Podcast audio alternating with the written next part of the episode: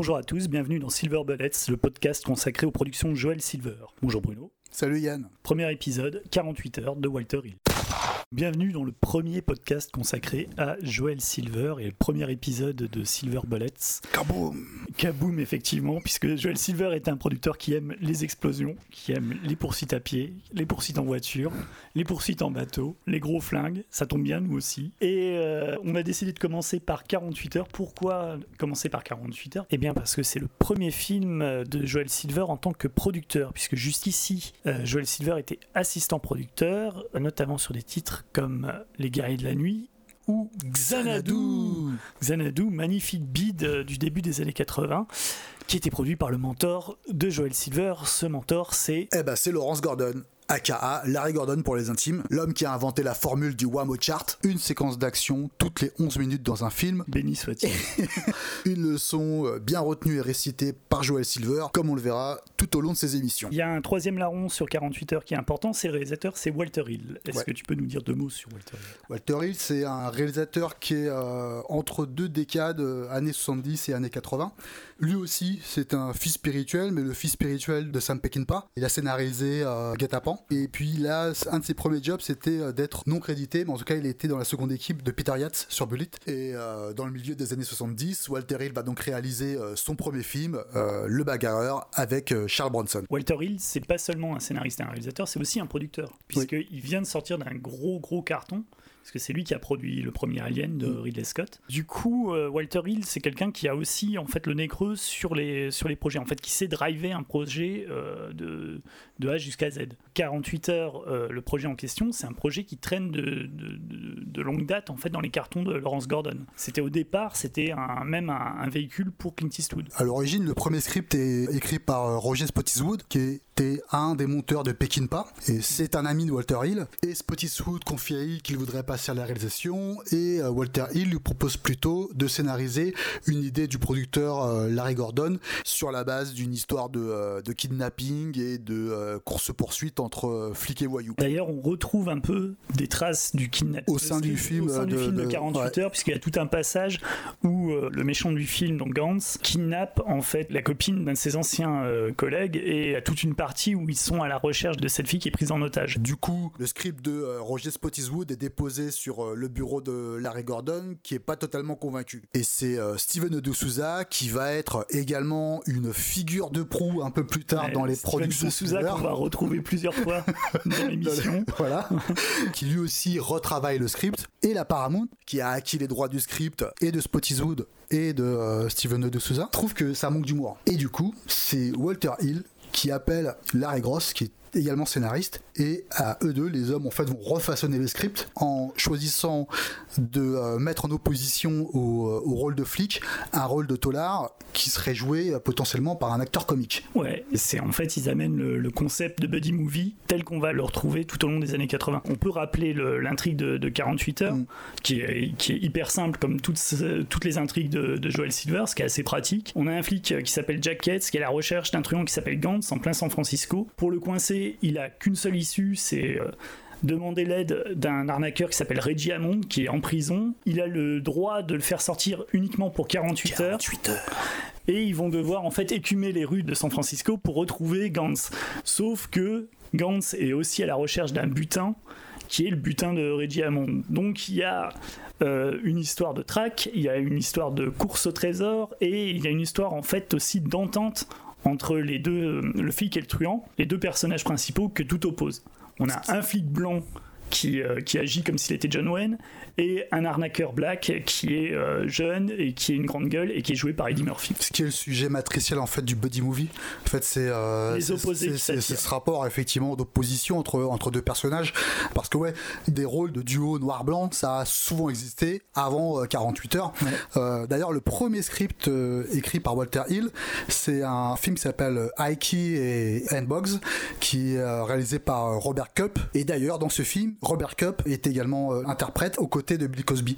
Est-ce qu'on peut dire que ce qui distingue 48 heures et les buddy movies qui vont suivre de, euh, par exemple, des films comme euh, Dans la chaleur de la nuit ou euh, Super Cops de, de Gordon Parks, c'est que l'intrigue, en fait, le sujet principal du film, c'est pas son intrigue, c'est pas le kidnapping, c'est pas la recherche du truand, mais c'est vraiment les relations entre Mm. les deux protagonistes et euh, le fait qu'ils s'acclimatent l'un à l'autre et qu'ils font, qu'ils font équipe et qu'ils apprennent l'un de l'autre. Hmm. D'un côté, t'as un acteur qui était euh, supposé être justement de la, de la nouvelle vague qui allait exploser, qui était Nick Nolte, et un tout jeune, en fait, acteur noir Ouais. américain, euh, Eddie Qui a une Murphy, vingtaine d'années. et qui Enfin, qui était, a, qui a tout juste 20 qui était ans. tout juste 20 ans, et qui, était, et qui est à l'origine pas prédisposé en fait justement pour attraper le rôle Ouais. puisque le premier choix de la production c'est Richard Pryor qui devient une immense vedette en fait au début des années 80 Ouais, et Richard Pryor, c'est un peu euh, le mentor de- d'Eddie Murphy. En tout cas, c'est l'idole d'Eddie Murphy quand il, quand il débute.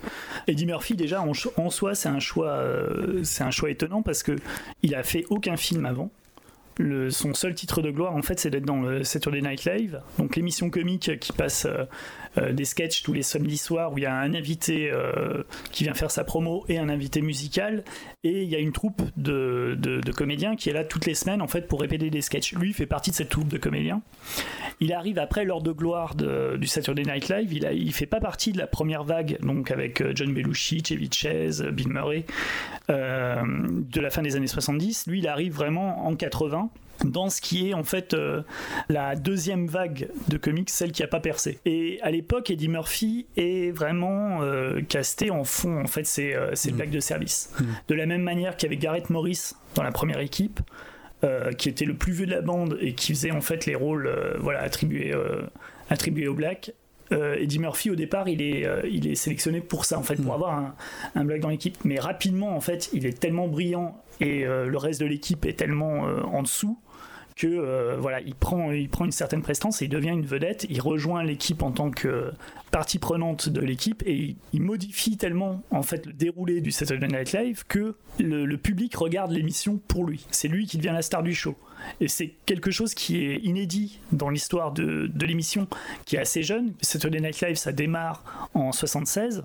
Beaucoup de critiques disaient que l'émission allait pas passer le cap en fait de cette deuxième équipe de comiques.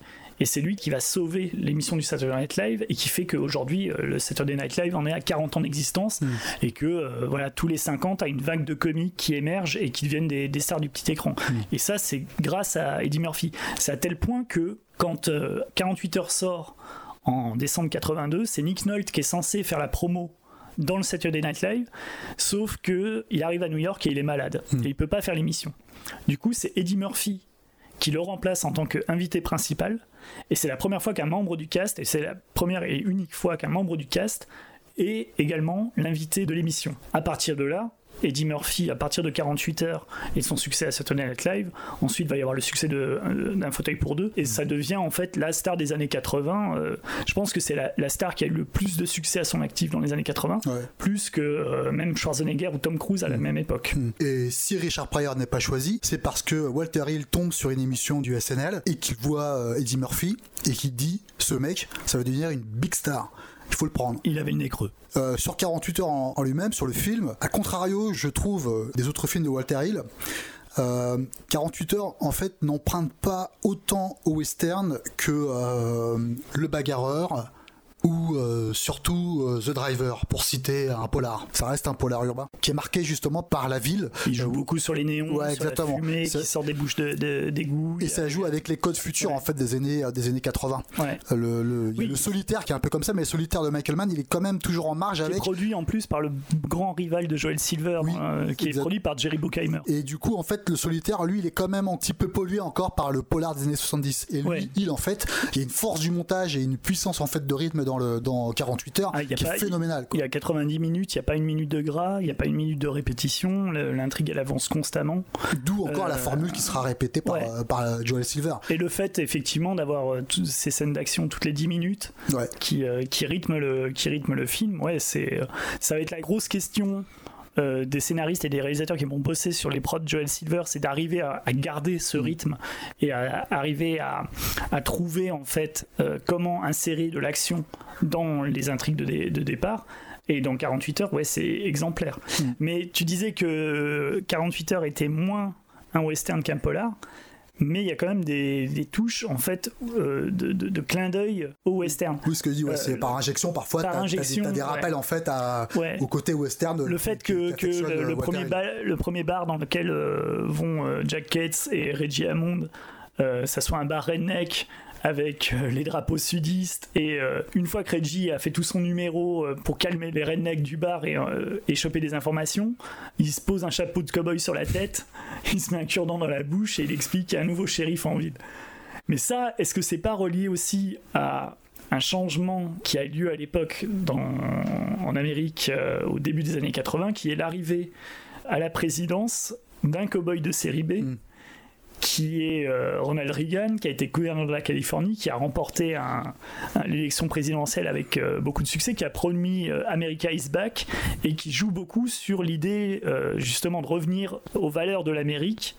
aux sources de l'Amérique et notamment au mythe du cow-boy. Walter Hill, pour moi justement, il reste assez en retrait euh, vis-à-vis euh, des changements qui vont être opérés dans, dans son Mais pays. est-ce que tu crois pas que c'est justement ce qui fait le succès du film à cet instant T C'est que l'obsession de Walter Hill pour le passé, notamment le, cinéma du passé, le cinéma, euh, comme tu parlais de Peckinpah, c'est-à-dire le néo-western, le néo-polar, rencontre à, à ce moment-là le public qui a. Une partie du public a quand même plébiscité un candidat à la présidence qui jouait sur le fait qu'il avait été un cow-boy de série B.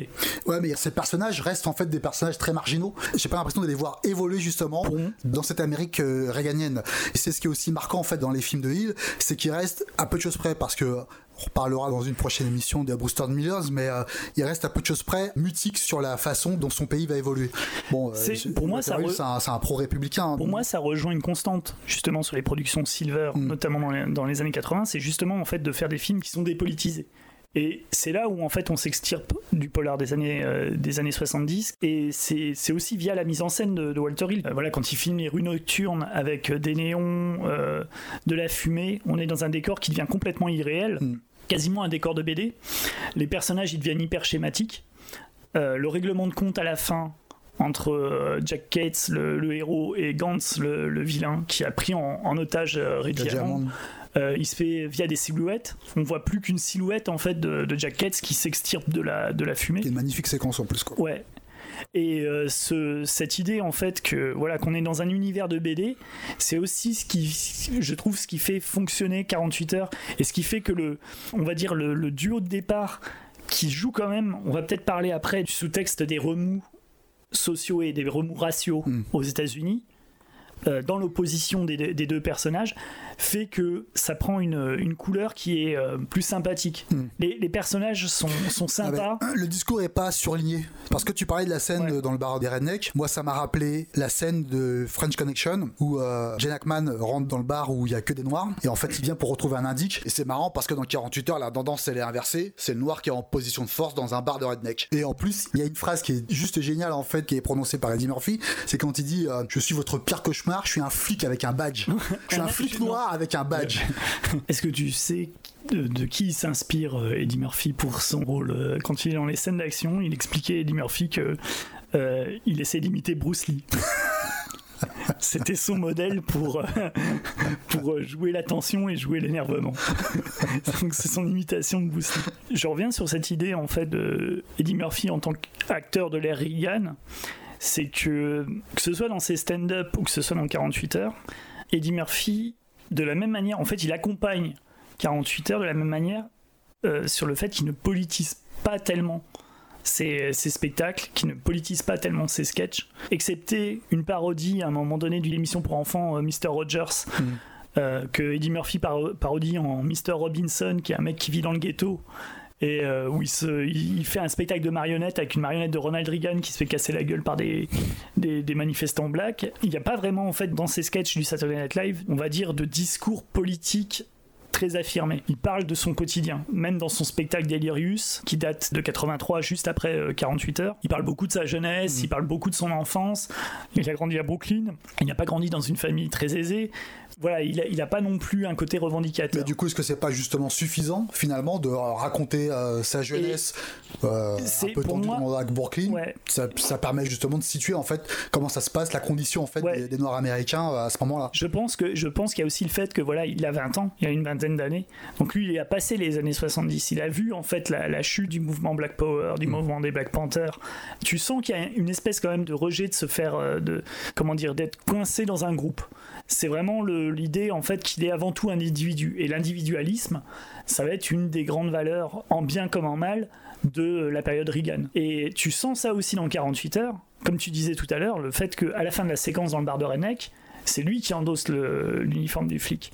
Et là, il revient aussi au western, c'est-à-dire l'idée que même un desperado peut devenir le shérif du village à la fin. La façon dont il traite aussi le personnage de Nick Nolte, la façon dont lui, Nick Nolte, joue le rôle du flic, il le joue vraiment plus comme un shérif. Hmm. C'est, t'as vraiment l'impression que San Francisco, c'est son territoire. C'est-à-dire, il balance son, son insigne sur le capot de sa voiture avec son flingue, il jette ses, ses clubs partout. Pour lui, voilà, la, la ville, c'est un terrain de chasse.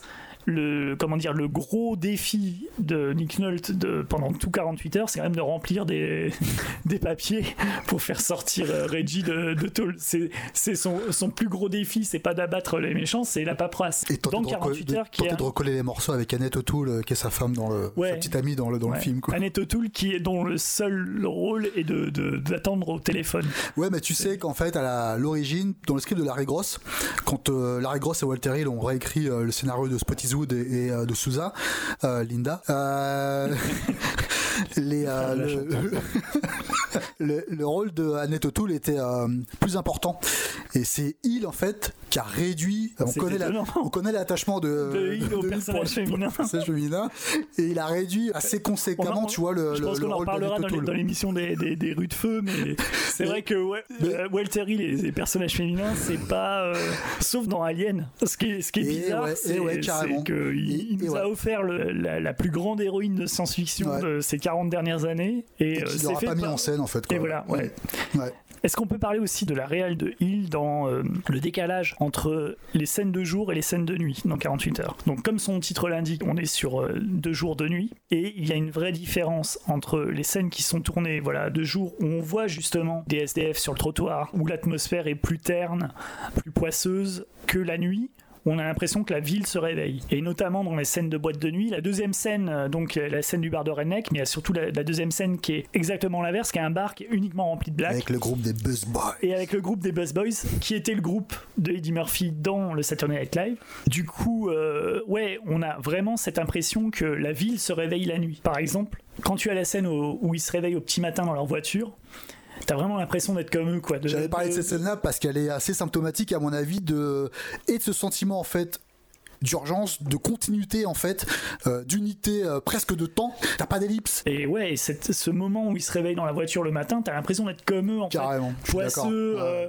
tu t'es- c'est tout juste si tu sens pas en fait les, les- les cigarettes et l'alcool que t'as bu que t'as engouffré la veille ça rajoute effectivement à l'idée que le spectateur doit coller au basque en fait de ces deux personnages finalement les personnages des vilains les personnages de Gantz et euh, de Billy l'Indien Qui est joué par Sonny Landam. qu'on va retrouver dans Predator, Mm. finalement, ces deux, ces deux personnages, ils sont vraiment réduits à leur plus simple expression. Ils sont vraiment caractérisés comme des Mm. psychopathes. Mm. L'hôtel avec, euh, avec les prostituées où se réfugient euh, James Renard et, euh, et Billy l'Indien au début du film, est-ce que toi, ça t'a pas fait penser à deux films et deux séquences, euh, l'une, ben, la fin du guet-apens de Peckinpah, et puis euh, une autre euh, dix ans plus tard, enfin 15 ans plus tard, c'est dans Elle est Confidential, avec euh, le fait que James Remar regarde à la télé un, qui est, qui est le, le- le cartoon qui rythme, le, comment dire, la musique du cartoon Mm. qui rythme l'arrivée des flics qui se fait quasi en silence, il y a juste cette, euh, cette musique de, cartoon qu'on va retrouver dans Les Confidential quand euh,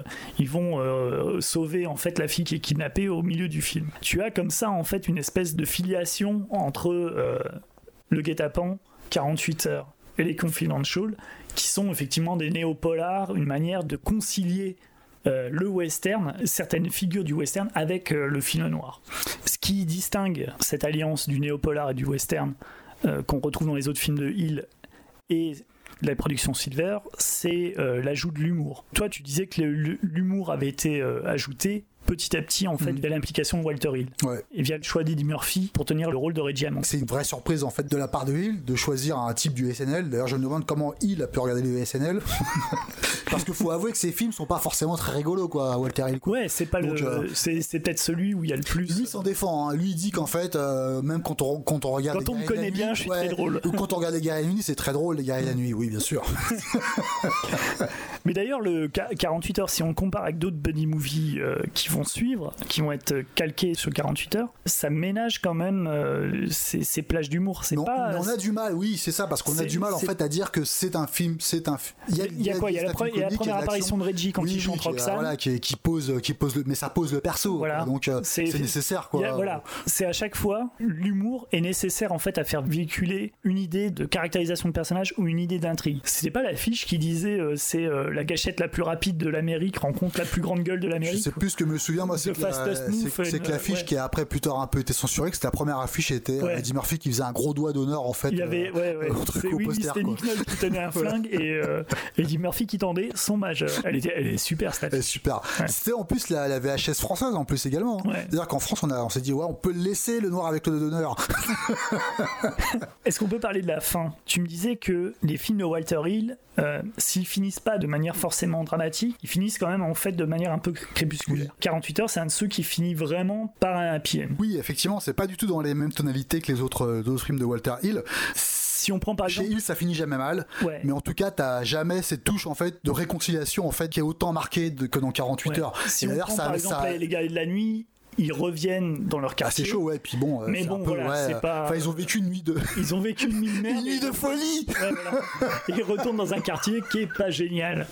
Tandis que l'histoire se termine tellement bien euh, dans 48 heures que euh, ça va amener euh, un, un, la un suite, deuxième en fait, de- euh, 48 heures de 40 plus. 48 heures de Donc, plus. ça, est-ce que c'est la marque des films de Joel Silver? C'est-à-dire que il faut que malgré toutes les scènes qu'on va avoir en fait euh, dans le film, qui peuvent être des scènes violentes, qui peuvent avoir des, des personnages désagréables, qui peuvent avoir de la subversion, qui peuvent avoir des pics, qui peuvent bousculer les spectateurs et les habitudes des spectateurs, le dernier quart d'heure arrange tout. On peut-être un petit mot sur la musique aussi, parce James que Horner, euh, ouais. autant 48 heures aura marqué un tournant dans le cinéma d'action, que autant la, la musique d'Horner aura euh, bouleversé tout ce qui aura été composé euh, jusque-là dans les, dans les actionneurs.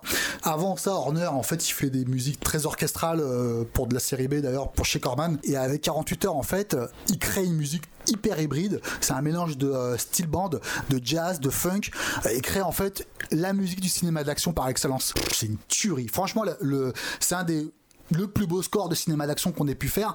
Et après, euh, d'ailleurs, Est-ce qu'on est qu'on garde ce passage-là pour euh, l'émission qu'on fera sur Commando ouais, Exactement. parce que la étant donné que c'est musique exactement la même. c'est quasiment la même. La musique d'Horner aura tellement marqué le cinéma d'action euh, avec 48 heures qu'elle sera après, ce sera une marque de fabrique, notamment dans pas mal de films de la canon. Le mec a réinventé quelque, pas réinventé, mais inventé en tout cas quelque chose dans le cinéma d'action. Ce qui est hyper bien d'ailleurs, puisqu'on parle de comédie, Horner, il s'est refusé justement à mettre en fait des touches un peu euh, de musique un peu comique. gags, ouais. Et ça en fait un score d'une patate folle. C'est euh, incroyable. Est-ce que tu veux parler un peu de la suite 48 heures de plus Alors qui n'est pas produite par, euh, par Joel Silver, Qui n'est pas produite par Silver. qui est euh, réalisée 10 ans plus tard? Moi j'aime beaucoup. Je suis d'accord qu'en fait ça reste une ressucée en réalité de ce Ouais, qu'il avait c'est déjà fait. c'est la copie la même chose. ouais, c'est la copie conforme le frère en fait de James Remar euh, qui vient se venger de Reggie Hammond et de et, et de et de Jack Ketz. Mm. T'as une histoire de Wood Unit aussi qui est pas terrible. Où on Ryan apprend en fait qui- que, qui- les, que, les, que les flics euh, qui, Voilà. ceux qui paraissent sympas euh, dans, Voilà. dans le premier en fait sont des pourris. C'est pas mauvais, c'est Non, pas, c'est pas mauvais. c'est Après, pas mauvais ça reste anecdotique parce que ouais, voilà, voilà. c'est du pur jeu. Après, euh, la, la- la formule en fait de 48 heures du premier film, elle sera non seulement reprise par d'autres réalisateurs pour le buddy movie, mais par, lui-même. Euh, dans ouais. Double Détente, c'est exactement, c'est le même film, quoi. Parce que c'est un film matriciel dans le genre. Après, euh, voilà. Après, Hill, ce qui est marrant, c'est que Hill, euh, contrairement à des, à des réalisateurs comme Michael Mann, c'est bizarrement des réalisateurs qui sont pas forcément relevés.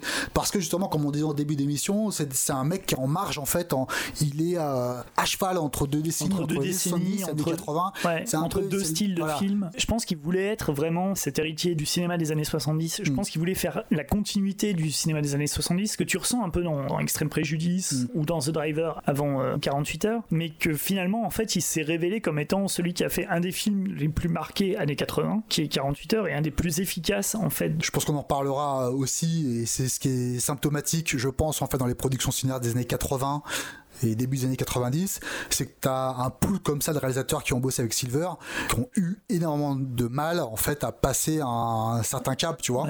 Peut-être parce qu'ils n'étaient pas après chez Silver sur les autres films. Et puis peut-être parce que le public est plus le même. Quand ils, quand ils, arrivent en début de, au début des années 80, avec 48 heures, je pense qu'ils peuvent satisfaire à la fois euh, le public fan des films de Clint Eastwood des années 70, des, films comme euh, L'épreuve de force, comme euh, Les inspecteurs Harry, et puis un public qui est plus jeune et euh, qui lui regarde la télé, qui est mm. fan d'Eddie Murphy dans le, dans le Saturday Night Live, t'as un côté comic book, t'as un côté irréaliste qui plaît déjà un public qui est plus jeune. C'est marrant que tu parles de comic book parce que l'un des comic books, en tout cas l'un des éditeurs préférés de Walter Hill, c'est euh, EC Comics. Et on en reparlera. on en reparlera puisque pour une émission spéciale Les Contes de la Crypte.